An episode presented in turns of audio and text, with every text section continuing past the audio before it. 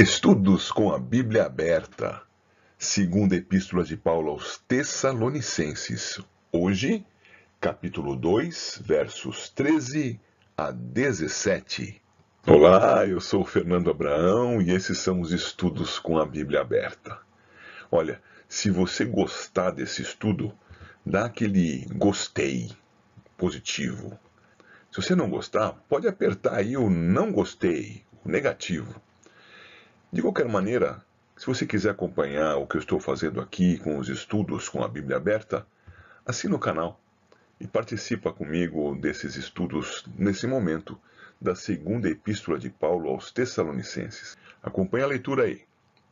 Entretanto, devemos sempre dar graças a Deus por vós, irmãos amados pelo Senhor, porque Deus vos escolheu desde o princípio para a salvação pela santificação do Espírito e fé na verdade, para o que também vos chamou mediante o nosso Evangelho, para alcançardes a glória de nosso Senhor Jesus Cristo. Assim, pois, irmãos, permanecei firmes e guardai as tradições que vos foram ensinadas, seja por palavra, seja por epístola nossa. Ora, nosso Senhor Jesus Cristo mesmo e Deus, o nosso Pai, que nos amou e nos deu eterna consolação e boa esperança, pela graça, consolem o vosso coração e vos confirmem em toda boa obra e boa palavra. Bem, vamos começar com os versos 13 e 14. E você vai perceber que o texto tem uma sequência bastante clara, que vai permitir até uma esquematização na sua tela. Presta atenção. No versículo 13 ele diz: Sempre dar graças a Deus por vós, sempre dando graças a Deus pelos Tessalonicenses. Por quê? Porque Deus vos escolheu desde o princípio para a salvação. Então aqui nós temos duas lições básicas. A primeira da gratidão. Damos graças a Deus por vós outros. Mas a justificativa da gratidão está em algo que é a soberana escolha de Deus para a vida. Deus é que determinou quem seria salvo. E foi assim também com os Tessalonicenses, e é assim ao longo da história toda com cada um dos redimidos. Então, Paulo dava graças a Deus, porque ele, o Senhor, havia escolhido desde o princípio, isto é, desde antes da fundação do mundo, os Tessalonicenses para a salvação. E então ele passa a colocar três meios pelos quais o Senhor manifestou a sua escolha no tempo. Escolha antes da fundação do mundo, manifesta no tempo para a redenção daquelas pessoas. Veja lá. Primeiro, pela santificação do Espírito. E a palavra Espírito, lá no texto, não precisa obrigatoriamente ser traduzida com E maiúsculo, indicando a pessoa divina do Espírito Santo. Ela poderia ser colocada com E minúsculo aqui. A ideia está na separação daquelas pessoas do contexto geral dos seres humanos e do mundo. Então, pela santificação do Espírito, o Senhor os escolheu para serem salvos e manifestou isso no tempo, separando espiritualmente do contexto geral.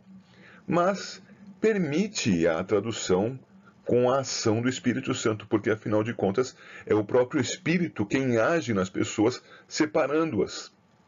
Então, a santificação seria a ação do Espírito na separação dos eleitos para a vida. As duas interpretações são válidas, pela ação do Espírito e pela separação, a santificação do eleito para a vida é, colocado à parte do mundo, no sentido de este estar salvo e o mundo ainda estar perdido. O segundo meio é pela fé na verdade. Esta também é uma ação do Espírito, é Ele quem concede a fé àqueles que vão crer. Nós aprendemos isso na Epístola de Paulo aos Efésios, que é o Senhor mesmo quem nos dá a fé para que nós possamos crer. Ele que nos vivifica, nos concede a fé, nos concede arrependimento, e nós então vivos e crendo nele, somos salvos. E há um terceiro meio aqui utilizado, e ele vai colocar pelo nosso evangelho. Ele coloca então a si mesmo como instrumento dessa salvação no tempo. Paulo não é salvador, mas é o comunicador da mensagem do evangelho. Então perceba, o Espírito Santo está por trás de todas estas ações. Ainda que nós não interpretemos o E do Espírito aí com um maiúsculo, nós podemos entender que é por causa do Espírito Santo que as pessoas são separadas no tempo. É o Espírito Santo quem concede a fé às pessoas que vão crer no Senhor. É o Espírito Santo quem move o pregador da palavra para anunciar a verdade também revelada pelo Espírito Santo. Então, perceba, por favor, Deus escolheu desde o princípio para a salvação o que ele manifestou no tempo com esses três meios, cujo agente é o Espírito Santo. A causa primária, então, dessas ações é o Espírito Santo, embora nas duas primeiras sejam ações daquele que creu, e a terceira, a ação daquele que proclamou o Evangelho. E continua: se este é o porquê da gratidão, existe o para quê da salvação. Para que, que essas pessoas foram escolhidas desde o princípio para a salvação? Para que elas, na nossa tradução, alcançassem a glória de Jesus Cristo. Então vamos esclarecer isso. O alcançar aí, na verdade, tem um sentido de obter, de receber, de passar a ter. Esta é a melhor expressão que eu encontro aqui. Passar a ter. Mas passar a ter o quê? A glória do Senhor Jesus Cristo como? Ele é o Deus glorioso. Ele é a encarnação de Deus o Filho e hoje exaltado à majestade. Como ter a glória de Cristo? Ah, não é toda a glória de Cristo. É ter a glória de Cristo na ressurreição, na transformação do nosso corpo de corrupção no corpo incorrupto à semelhança do Senhor Jesus Cristo. É desta glória que Paulo está falando aos Tessalonicenses. Agora, vamos avançar juntos no raciocínio que está compondo a carta. Paulo havia dito inicialmente da sua alegria diante da santidade, da firmeza da fé, da constância no amor daqueles irmãos. Diz que eles seriam abençoados no dia de Cristo quando eles deixariam de receber tribulações e fossem então aliviados pela volta do Senhor. Diz também que outros receberiam as penas, a tribulação da parte do Senhor, e esses seriam aqueles que, incrédulos, perseguiam a igreja naquele momento. Assim acaba o capítulo 1. O capítulo 2 inicia e vai até o verso 12, mostrando o destino desses incrédulos, que serão, por crerem no iníquo, encaminhados pelo Senhor de uma maneira inescapável para a morte, para a condenação eterna. Agora, aqui no versículo 13, ele começa dizendo que era diferente com os Tessalonicenses. Eles haviam esco sido escolhidos antes da fundação do mundo, desde o princípio, para serem salvos.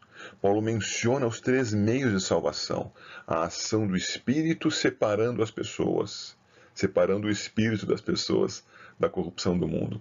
A ação do Espírito concedendo fé a essas pessoas para que crescem no Evangelho. E a ação do Espírito Santo movendo o pregador a falar a verdade do Evangelho para as pessoas, ou a verdade que seria crida por elas. Pois bem, para que isso? Para que recebessem da parte de Deus a glória de Cristo, a glória da ressurreição de Cristo, a incorrupção. Ora, diante disso, Paulo vai exortar essas pessoas a viverem de certa maneira. É por isso que ele começa o versículo 15 dizendo: Por isso, porque vocês foram escolhidos para a vida, e porque vocês serão glorificados ao lado de Cristo, por isso, permaneçam firmes, guardem as tradições.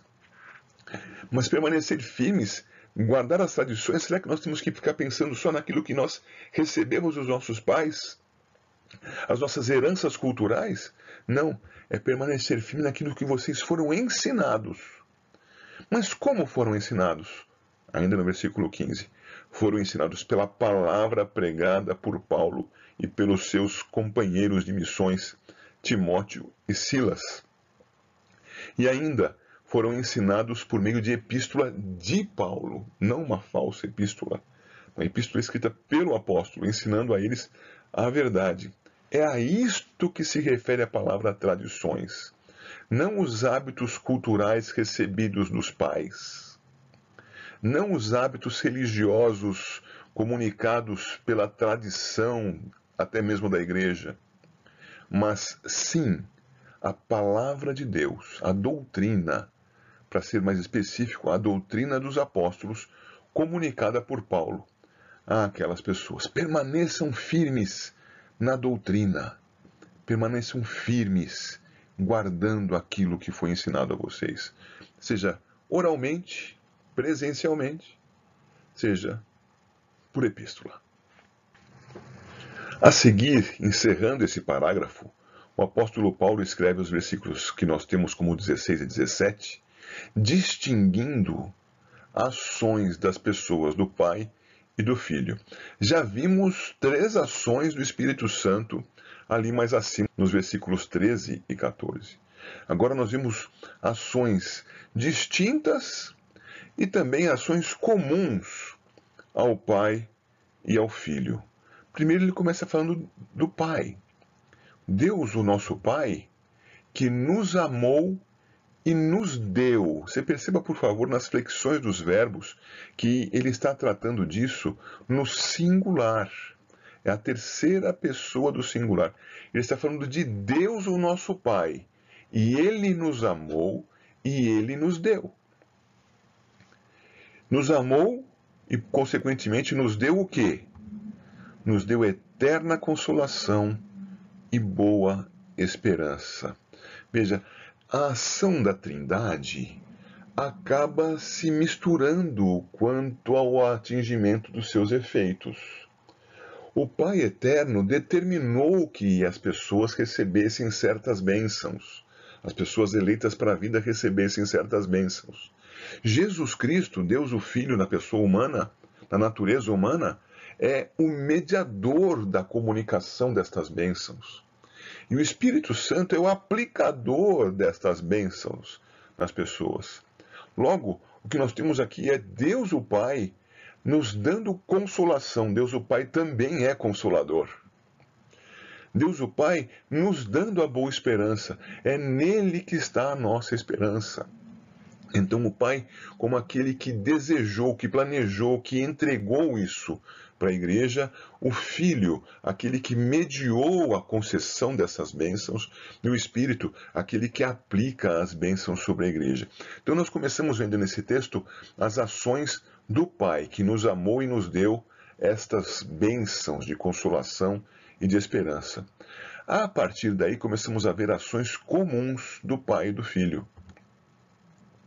E eles agem juntos por graça, não agem juntos por alguma obrigação que tenham com as pessoas ou porque as pessoas tenham adquirido algo. Na tradução que vimos há pouco aqui, alcançar a glória do nosso Senhor Jesus Cristo. A palavra alcançar é descabida na tradução. De fato, é por graça.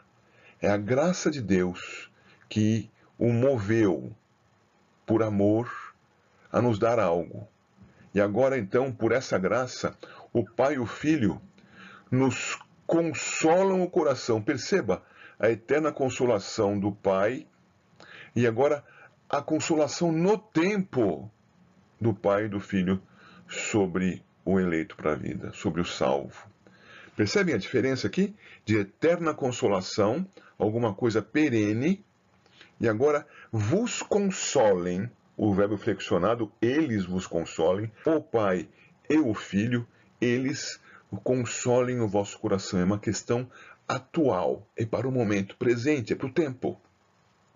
E vos confirmem, quer dizer, vos conduzam até aquele dia em que vocês experimentarão, pela mediação de Cristo, a glória da ressurreição, da transformação em incorruptibilidade da vossa vida.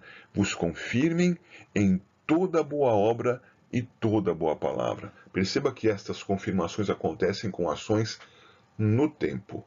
Agir no tempo me faz lembrar novamente de Efésios 2:10, onde nós podemos ler que nós somos feituras de Deus, criados em Cristo Jesus para as boas obras, as quais ele de antemão, de antemão criou para que andássemos nelas. Isto é, a confirmação da nossa salvação está nessa prática de boas obras. E há um tipo de boa obra que está incluída nisso, que é a expressão de boas palavras. Veja que aqui Paulo traz novamente a conexão com a mensagem do evangelho que ele comunicou aos Tessalonicenses esses tessalonicenses deviam agir favoravelmente em relação a outras pessoas e fazê-lo, inclusive, pela comunicação do Evangelho, a boa palavra. Estudos com a Bíblia aberta. Acabamos de estudar o capítulo 2, chegando até o versículo 17. Que Deus abençoe a sua vida que você não se esqueça de se manifestar ou apresentando alguma questão, alguma dúvida, alguma palavra favorável, aquele positivo ou negativo, e de inscrever-se no canal. Faça isso diante de Deus e, para a glória dele, vamos comunicar a palavra do Senhor para quem puder e quiser ouvir. Até breve, se Deus quiser.